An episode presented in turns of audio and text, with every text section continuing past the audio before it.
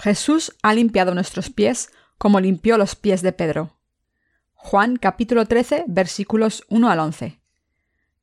Antes de la fiesta de la Pascua, sabiendo Jesús que su hora había llegado para que pasase de este mundo al Padre, como había amado a los suyos que estaban en el mundo, los amó hasta el fin.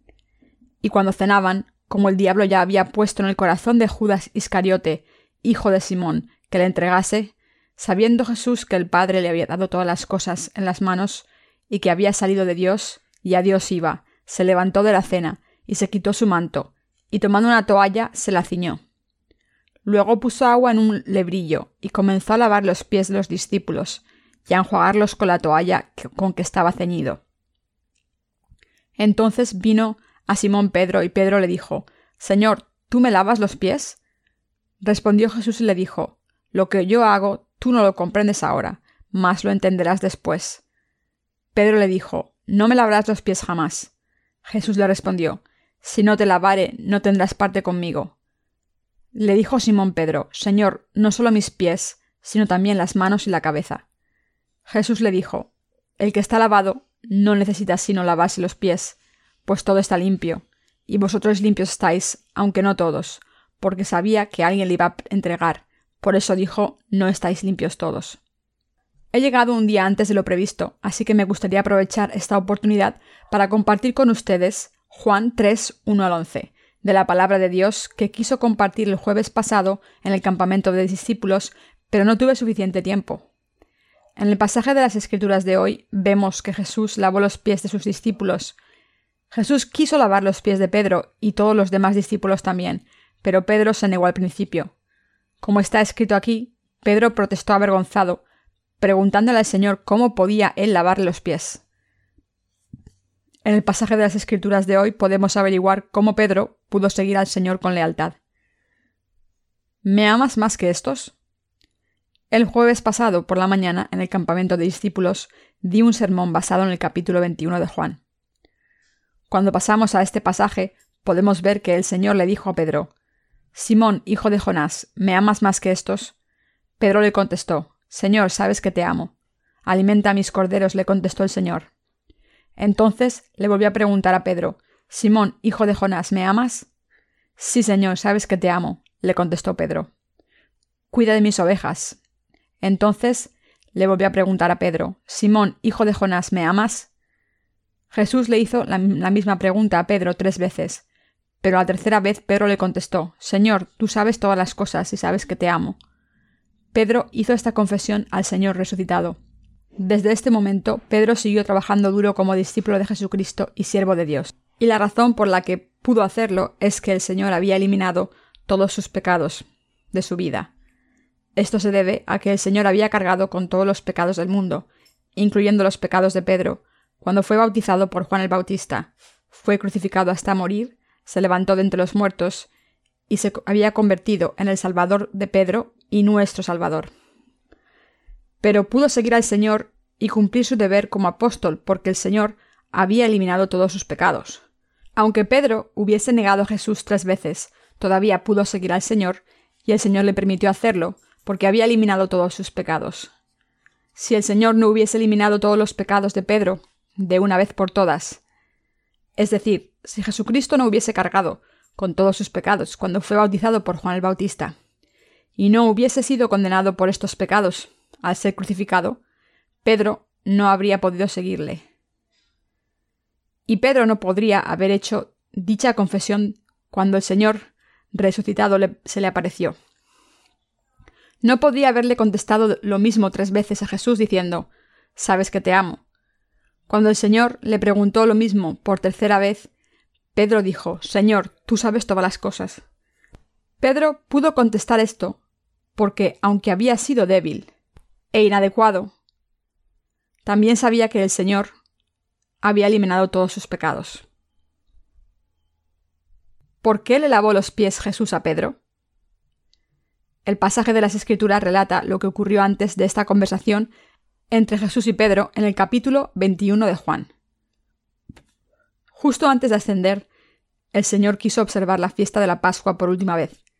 Después de compartir la última cena con sus discípulos y haber hablado con ellos, el Señor se levantó de la mesa, Tomó una toalla, echó agua en un recipiente y empezó a lavarse los pies a los discípulos y secárselos con la toalla. Después de lavarle los pies a los discípulos, le llegó el turno a Pedro. Pero Pedro le dijo, Señor, ¿cómo puedes lavarme tú los pies? Entonces Jesús le dijo, Lo que estoy haciendo no lo entiendes ahora, pero lo sabrás después de esto. Pedro le dijo, No me lavarás los pies. Pero Jesús le dijo, Si no te lavo, tendrás que alejarte de mí. Y entonces Pedro le dijo, Entonces lávame el cuerpo entero. Pero Jesús dijo, Como ya estás completamente limpio, solo tengo que lavarte los pies. Parece ser que Pedro tenía una personalidad bastante fastidiosa. El Señor lavó los pies de los demás discípulos también, pero ellos no protestaron. Por el contrario, cuando le llegó el turno a Pedro, protestó y se negó diciendo Señor, ¿cómo puedes lavarme los pies? Anteriormente Jesús les había preguntado a los discípulos quién decía la gente que él era. Pedro había contestado en ese momento que el Señor era el Cristo, el Hijo del Dios vivo. Pedro sabía que Jesús era el Hijo de Dios, Dios mismo que creó el universo, y su Salvador que había venido a salvar a la humanidad de sus pecados.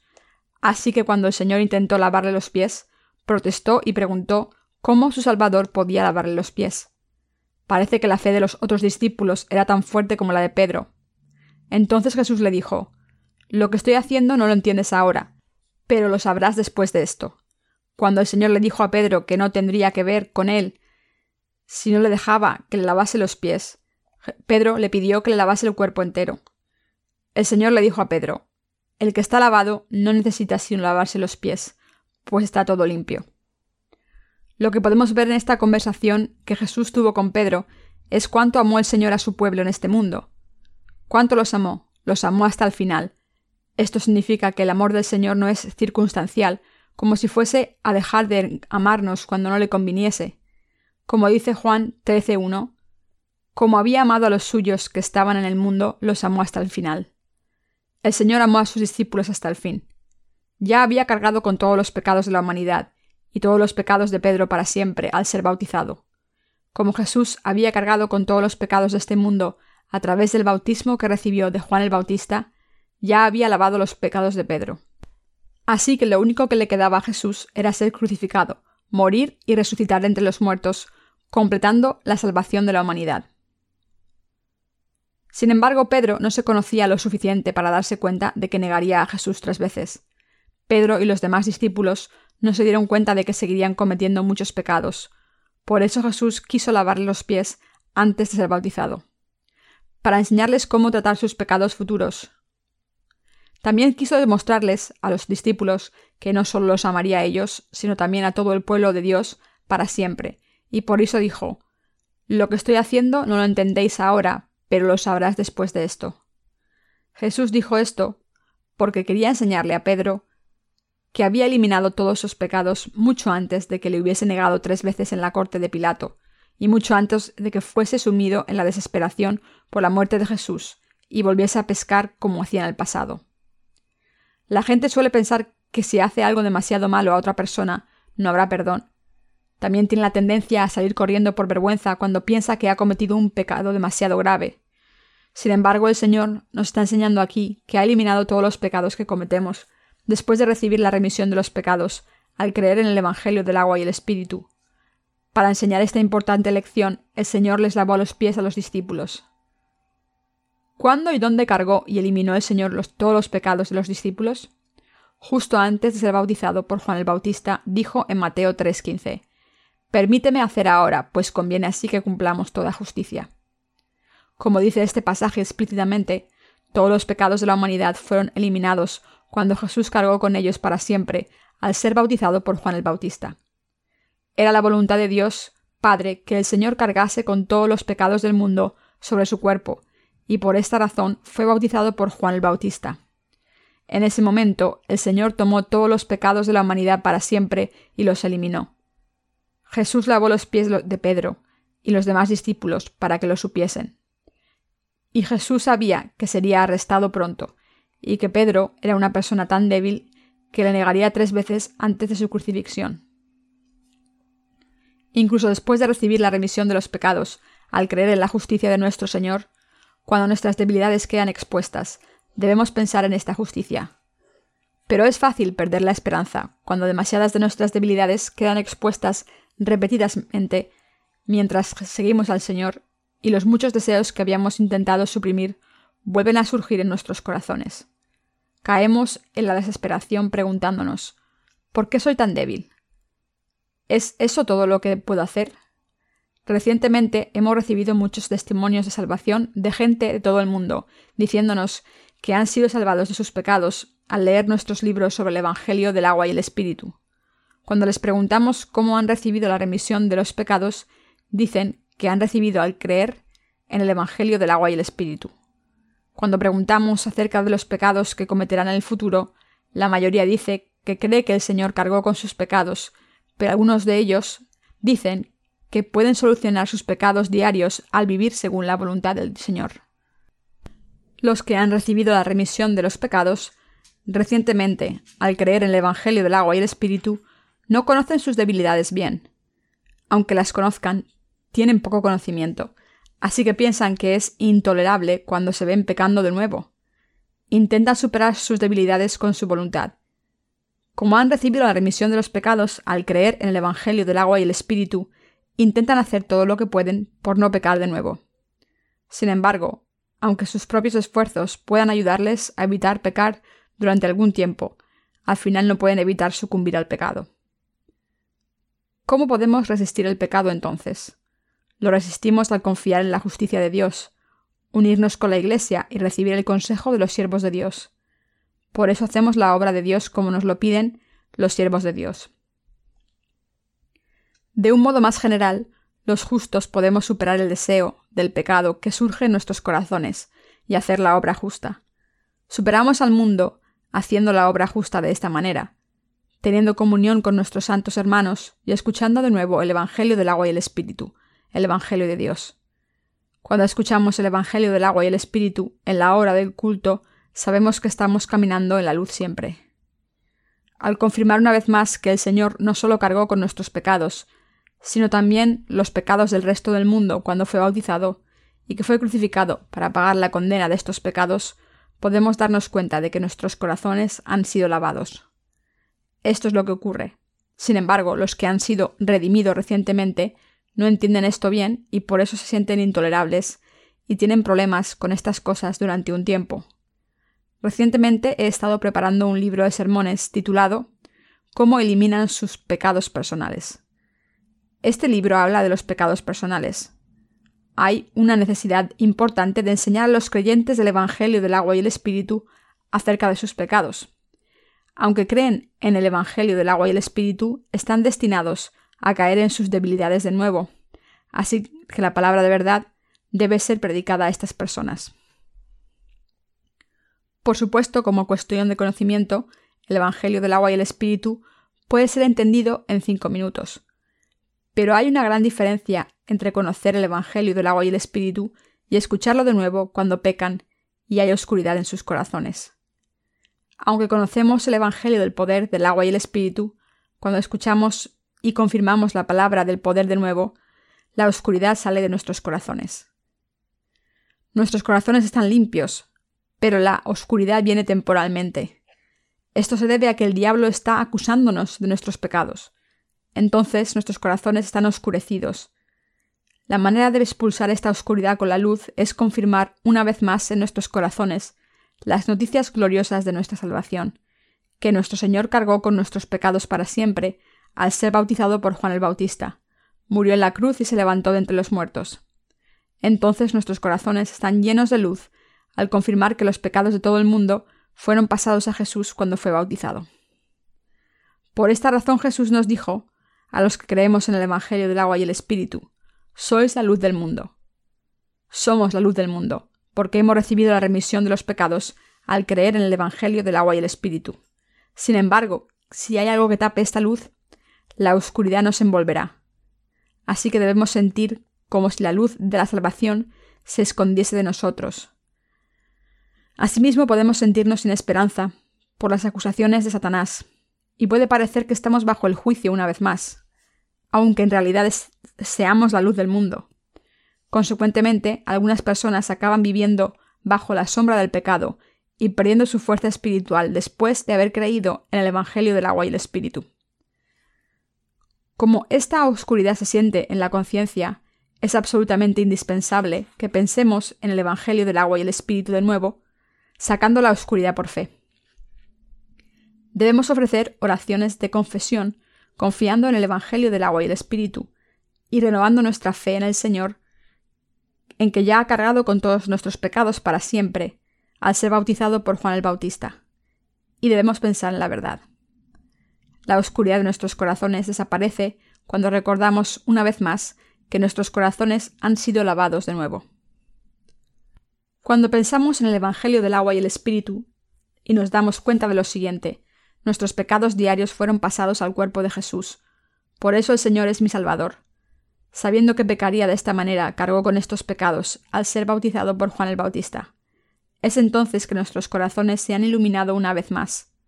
Así que es bastante comprensible que los que creen en el Evangelio del agua y el Espíritu tengan estos cambios de humor y tengan diferentes tipos de emociones, sintiéndose felices un día y decepcionados al día siguiente. Sin embargo, lo que no cambia es el hecho de que los que creemos en el Evangelio del agua y el Espíritu no tenemos pecados en nuestros corazones. Simplemente nuestros corazones pueden tener oscuridad temporalmente, a pesar de nuestro estado de no pecadores. ¿Por qué viene la oscuridad? Viene cuando nos permitimos seguir los deseos de la carne o actuar según estos deseos. En momentos como este, cuando nuestros corazones se oscurecen temporalmente, la manera de librarnos de esta oscuridad es venir a esta hora de culto y escuchar la palabra del Evangelio del agua y el Espíritu. Al tener comunión con nuestros hermanos y hermanas en la fe, reunirnos con los obreros de Dios y hacer su obra, podemos vivir en la luz del Señor. Al pensar en la palabra del Evangelio del agua y el Espíritu, reflejarlo y reafirmarlo en nuestros corazones, nuestros corazones oscurecidos son iluminados una vez más por la luz de la verdad. Los santos que reflejamos la luz del Evangelio del agua y el Espíritu por todo el mundo. En nuestros corazones somos como un espejo que puede llenarse de polvo y perder su reflejo con el tiempo. Sin embargo, de la misma manera en que un espejo se vuelve claro y refleja todo sin mancha cuando se limpia con un trapo de microfibra, nuestros corazones se vuelven transparentes como el cristal. De nuevo, cuando los lavamos con el Evangelio del agua y el Espíritu. Así es como podemos vivir como la luz de este mundo. Y esto es lo que el Señor nos está enseñando aquí, en el pasaje de las Escrituras de hoy. ¿Por qué tipo de fe pueden los redimidos seguir al Señor aunque pequen?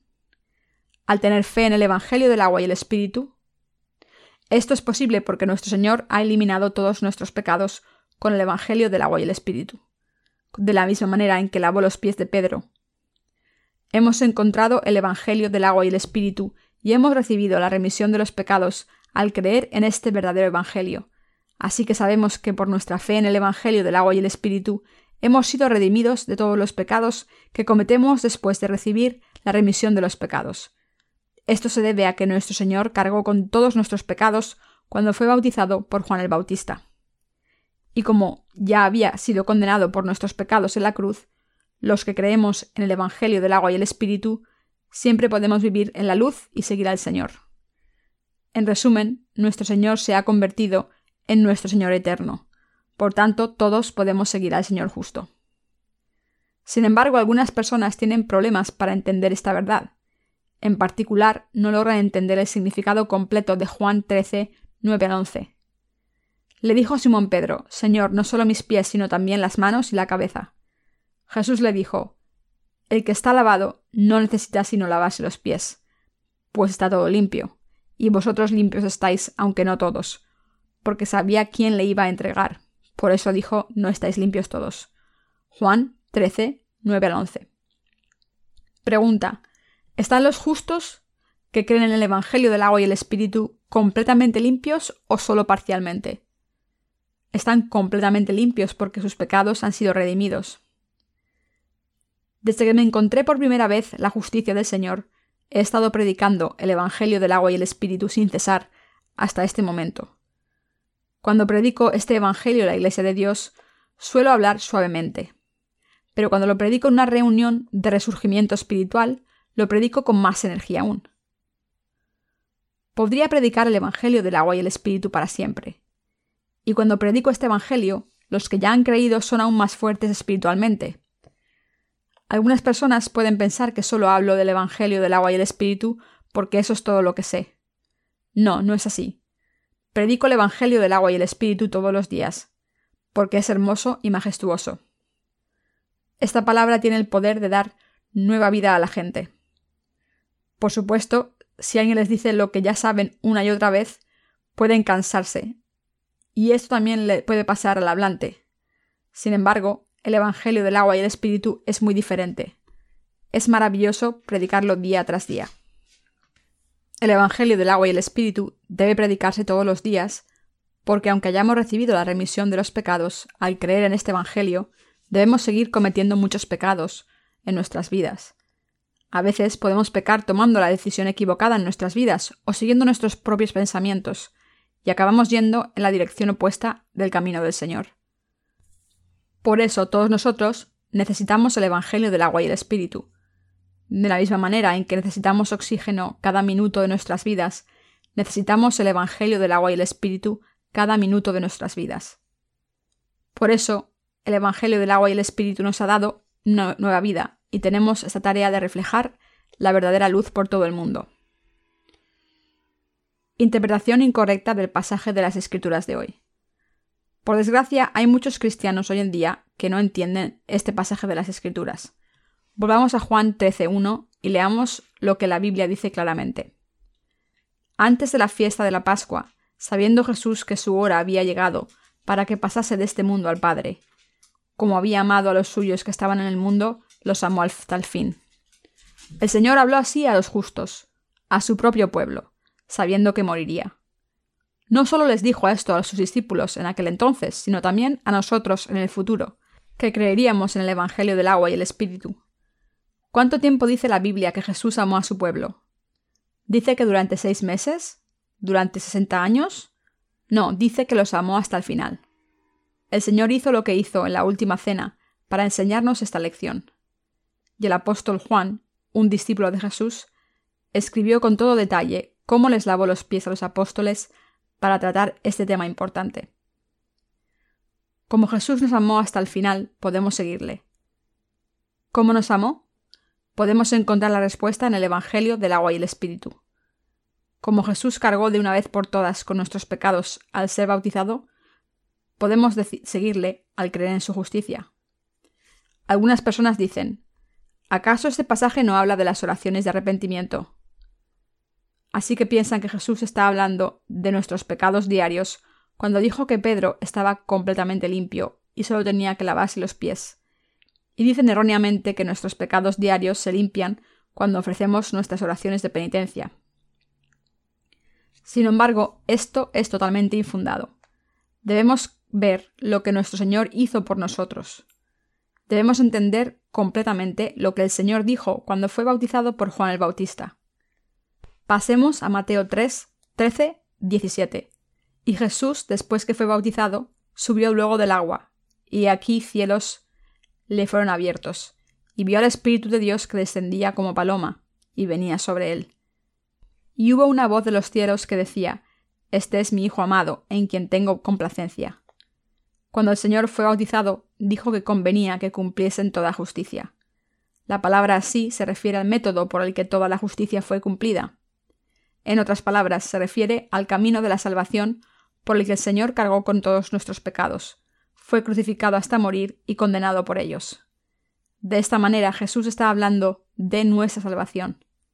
Está diciendo que el Señor aceptó todos los pecados de este mundo al ser bautizado por Juan el Bautista. Al bautizar a Jesucristo, Juan el Bautista pudo pasar los pecados de este mundo a Jesucristo.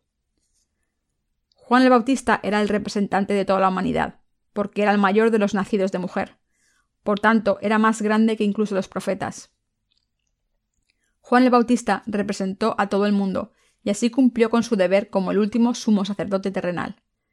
Es quien le pasó los pecados de la humanidad a Jesús al bautizarle. Por tanto, al pensar en esta palabra una vez más, podemos vivir siempre en la luz. Sabemos y creemos que todos nuestros pecados fueron pasados a Jesús para siempre cuando fue bautizado por Juan el Bautista. Como fue bautizado, pudo ser crucificado y derramar su sangre hasta morir como el Cordero de Dios que tomó los pecados del mundo, y al levantarse de entre los muertos se ha convertido en nuestro Salvador eterno. Y por eso Jesús gritó con su último aliento antes de morir en la cruz, como confirmación final. Está acabado. Estas son las últimas palabras del Señor en la cruz. El Señor mismo había convertido la obra de la salvación final. Si fuera un libro, Él habría puesto el punto final en la última página del libro. Este fue el final de su obra completa. Cuando Jesús murió en la cruz, en otras palabras, su obra de salvación se completó. Jesús entregó toda la sangre que había en su corazón. ¿Saben qué pasa cuando la gente sangra demasiado? Sus corazones laten muy rápido, sus caras se vuelven pálidas y a veces incluso se desmayan del susto. Cuando era un niño, se me perforó la mano con una máquina, pero no escuché nada. Todo pasó tan rápido que solo vi mi mano siendo perforada. Estaba demasiado asustado para ver nada y para gritar de dolor. Así que me quedé ahí y empecé a sudar y a tener frío por todo el cuerpo. Una persona que estaba cerca vio lo que me pasaba y me llevó a un hospital. Si su cuerpo entero estuviese herido y sangrando, ¿podrían decir se ha acabado? No, por supuesto que no, solo Jesús lo dijo. Vino a este mundo como el Salvador encarnado en un hombre. Había nacido en este mundo, del cuerpo de María, y había tomado todos nuestros pecados al ser bautizado por Juan el Bautista. Fue crucificado porque había cargado con todos nuestros pecados, y antes de morir encontró un poco de fuerzas para decir está terminado. De esta manera quiso decirnos que nuestra salvación eterna había sido completada. Hasta el último momento de la vida eterna del Señor predicó el Evangelio del agua y el Espíritu diciendo está terminado. La hermana Soyong tuvo un accidente en la mano mientras cortaba algo. Así que algunas de nuestras hermanas y la mujer de uno de nuestros pastores la llevaron al hospital y el médico pidió que su acompañante entrase en la consulta. Pero la hermana Soyong entró en pánico al ver su sangre, la cara se le volvió azul y se puso tan nerviosa que en vez de pedirle a una de las hermanas que entrase como su acompañante, gritó histéricamente Entra en la consulta, acompañante de Soyong Kwon. Date prisa, sea quien seas, ven ya. La hermana Soyoung no era ella misma. Le entró el pánico porque estaba aterrorizada al ver su sangre. Cuando ven su propia sangre, pueden tener pánico de esta manera o estar en shock. De todas formas, la hermana Choi entró como acompañante y afortunadamente su lesión no fue grave, así que todos se rieron a gusto. Cuando escuché esta historia yo también me reí. Por supuesto la sangre no da risa, la gente se asusta cuando tiene un accidente y ve un poco de sangre, y algunas personas se quedan petrificadas. La gente entra en pánico cuando ve su sangre. Esto se debe a que la sangre es vida. Cuando tienen un accidente pueden incluso morir del pánico. Los estudiosos de la Biblia dicen que cuando Jesús fue crucificado, sus arterias fueron perforadas por los clavos. Con ambos pies y manos clavados a la cruz, Jesús se desangró hasta morir. El sistema cardiovascular funciona gracias al corazón, que bombea sangre frecuentemente para que circule por todo el cuerpo. La sangre que se bombea desde el corazón vuelve al corazón y se vuelve a bombear. Así es como nuestra sangre circula por el cuerpo. Cuando Jesús fue crucificado, sus arterias fueron perforadas y su sangre salió por estos agujeros. Después de desangrarse, la persona se deshidrata. Como la sangre es un fluido compuesto de agua y otros componentes, una hemorragia grave llega a deshidratación grave. Por eso Jesús dijo que tenía sed. De esta manera Jesús entregó toda la sangre que había en su cuerpo. Estaba a punto de morir. Al haber perdido tanta sangre empezó a perder el conocimiento. Pero incluso en esta condición tan traumática, Jesús pudo gritar antes de morir en la cruz. Está acabado. Quiso enseñarnos acerca de su obra de salvación.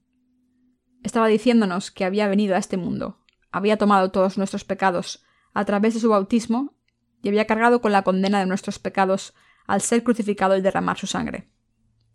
Es absolutamente importante que nos demos cuenta completamente de que nuestros pecados no se eliminan al ofrecer nuestras propias oraciones de penitencia.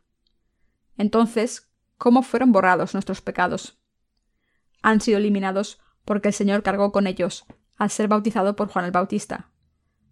Esto se debe a que Jesús fue condenado por todos nuestros pecados, al ser crucificado hasta morir mientras cargaba con estos pecados del mundo. Y como el Señor se levantó de entre los muertos una vez más, así se convirtió en nuestro verdadero Salvador. El Señor es quien se ha convertido en nuestro Salvador. Por tanto, quien crea en esta obra del Señor no tiene más pecado. Esto es lo que la gente debe entender. Deben entender cómo el Señor ha borrado todos los pecados. Al ser bautizado por Juan el Bautista en el río Jordán, eliminó todos nuestros pecados de todas nuestras vidas. Cargó con todos los pecados del mundo para siempre, desde el principio al fin. Esto es lo que debemos saber y creer. No puedo dejar de hacer hincapié en lo importante que es que entendamos esto y creamos. Hemos sido limpiados. Hemos recibido la remisión de los pecados al creer en el Evangelio del agua y el Espíritu. Sin embargo, mientras vivimos nuestras vidas, seguimos pecando. Pero todos estos pecados han sido eliminados por el Señor. De la misma manera en que el Señor lavó los pies de Pedro y los demás discípulos, el Señor también cargó con nuestros pecados personales cuando fue bautizado por Juan el Bautista. Entonces fue condenado por todos nuestros pecados al ser crucificado, y al levantarse de entre los muertos nos ha completado para siempre. Todos sus pecados han sido eliminados.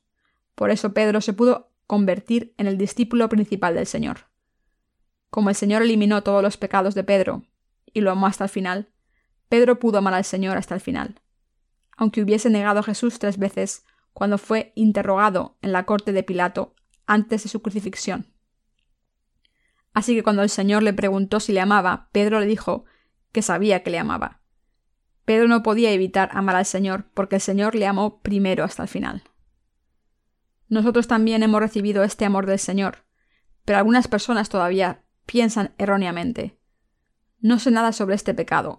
Es tan horrible que ni siquiera puedo perdonarme a mí mismo. Jesús no pudo haber borrado este pecado tan terrible.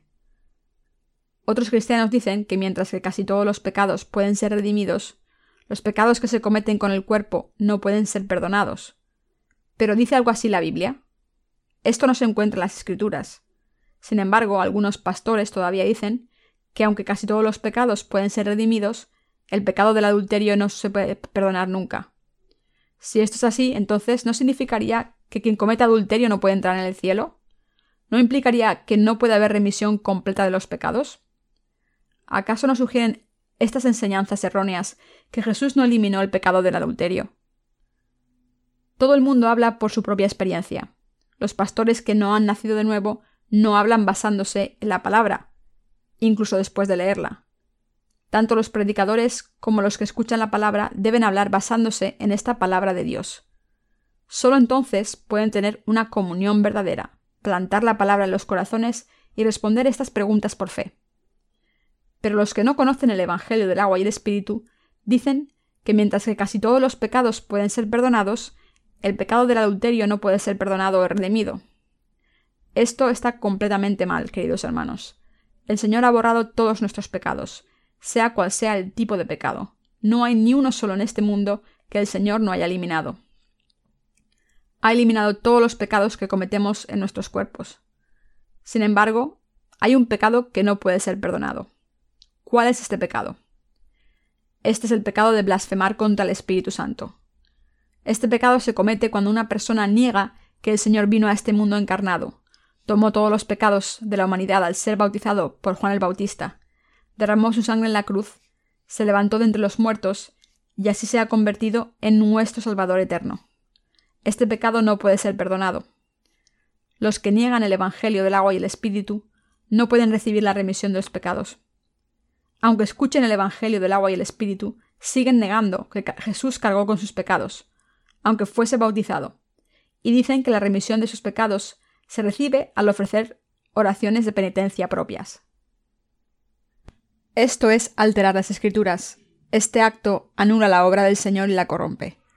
Por eso los que creen solo en la sangre de Jesús derramada en la cruz para la salvación no pueden recibir la remisión de los pecados.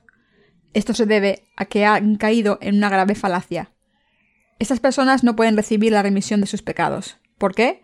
Porque no creen en lo que el Señor ha hecho por ellas. Ellas anulan la obra de la salvación hecha por el Señor Santo, y porque están pisando la obra de salvación del Señor y no creen en ella ni la aceptan. Y por eso no pueden ser perdonadas. Este es el único pecado que no puede ser perdonado.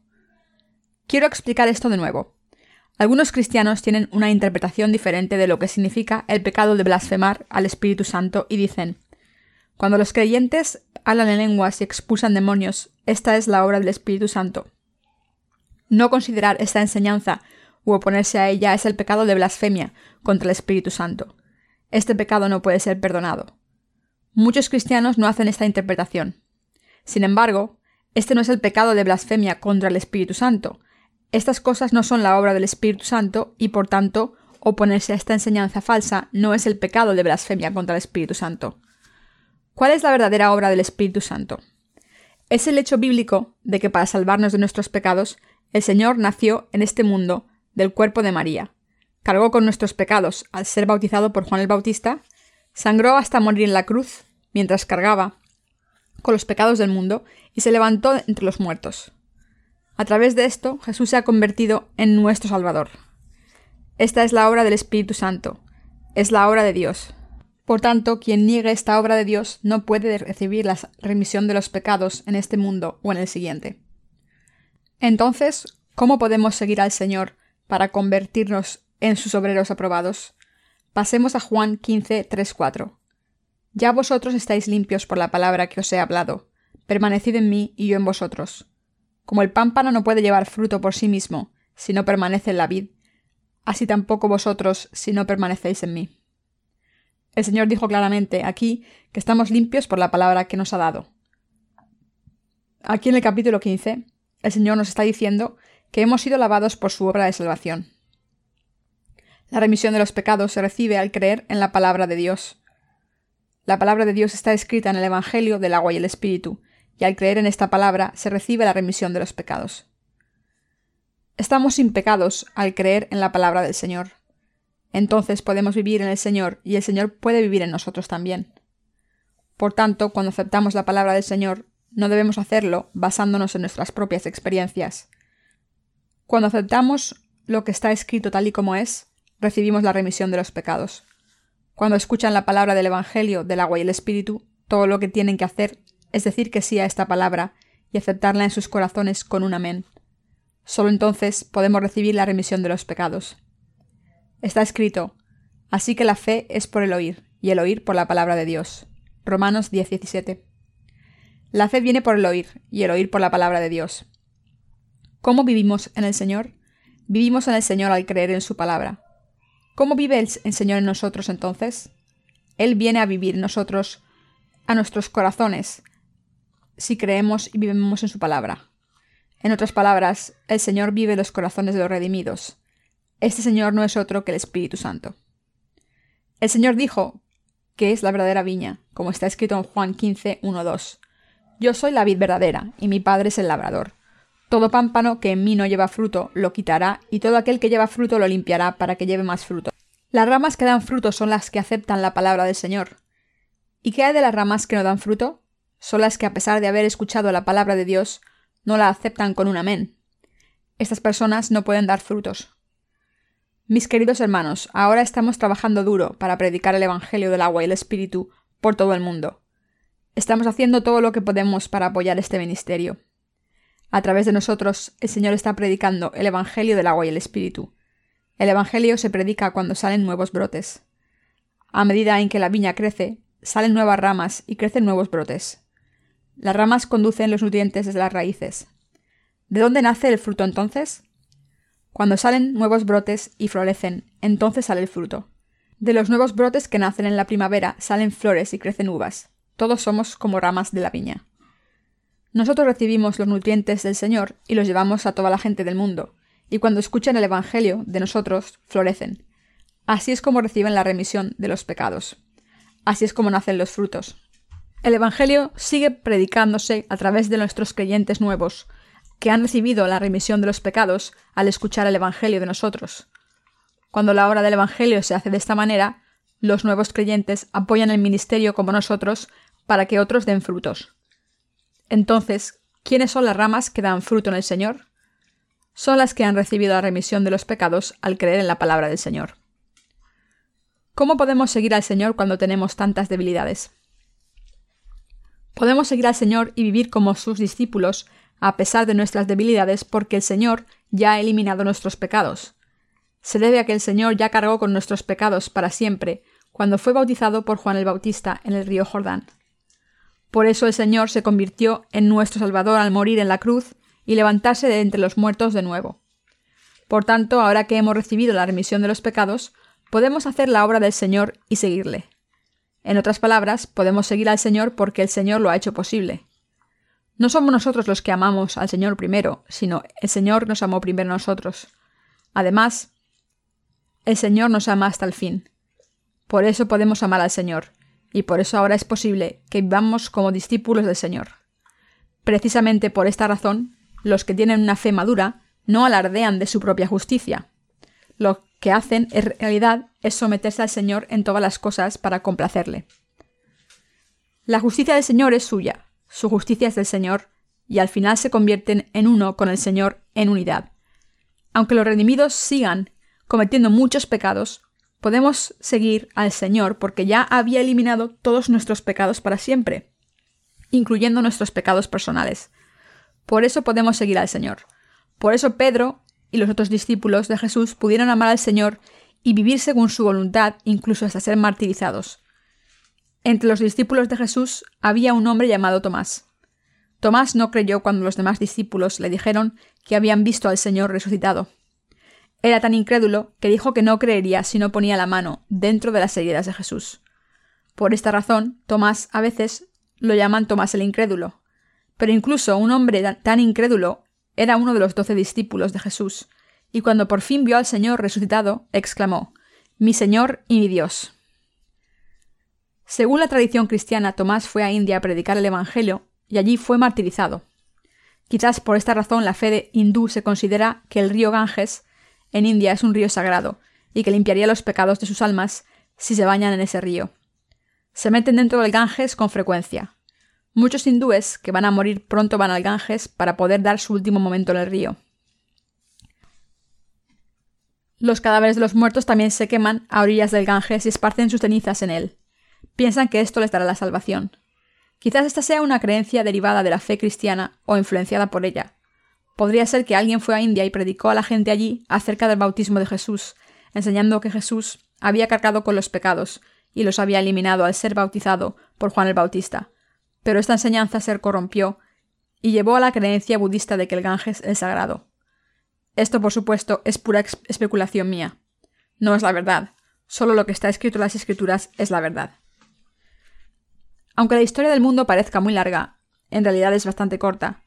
La modernidad solo tiene 500 años.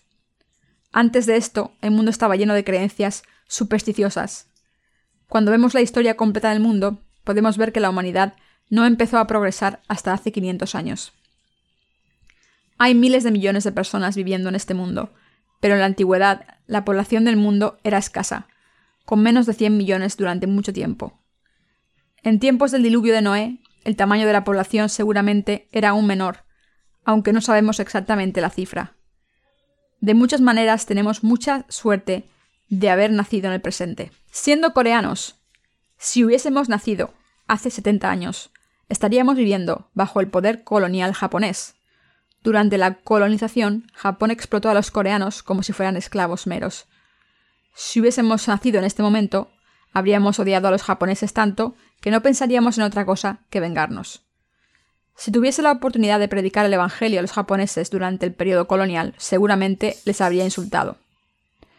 Hace tiempo tuve la oportunidad de predicar el Evangelio a un hombre japonés llamado Sakamoto, le expliqué que Jesús había eliminado los pecados más pequeños, pero no entendía bien. Me sentí tan frustrado que le dije a Sakamoto que estaba siendo demasiado espeso, pero en vez de sentirse ofendido por esto, Sakamoto simplemente dijo que no era demasiado inteligente. Parecía un hombre bueno, por lo menos conocía sus límites. Intelectualmente hablando, no es tan difícil entender el mensaje del Evangelio de que todos los pecados de este mundo fueron pasados a Jesús cuando fue bautizado por Juan el Bautista, y que Jesús fue crucificado para morir después. Pero Sakamoto no entendía esto bien, y por eso acabé perdiendo mi paciencia, y no tendría que haberlo hecho. Estoy seguro de que cuando Sakamoto llegue a un entendimiento claro del Evangelio, lo predicará por todo el mundo. Los japoneses son egoístas y calculadores, así que no pueden servir al Evangelio con tanta devoción como nosotros. Los coreanos son ideales para ser utilizados por Dios. No son solo buenos para ser utilizados por Dios, sino que son perfectos. Los coreanos no dudan en preguntar a otros si tienen pecados o no. No tienen derecho a preguntar esto, pero son muy directos. Cuando los coreanos ven a alguien, les gusta preguntar dónde va esa persona. Cuando les responden, siguen preguntando por, por qué va allí, cuál es el motivo del viaje y qué hará allí. Vaya donde vaya esa persona y sea cual sea el motivo, no es asunto suyo. Pero ellos preguntan con curiosidad. Pero a los coreanos no les importa dónde van y qué hacen.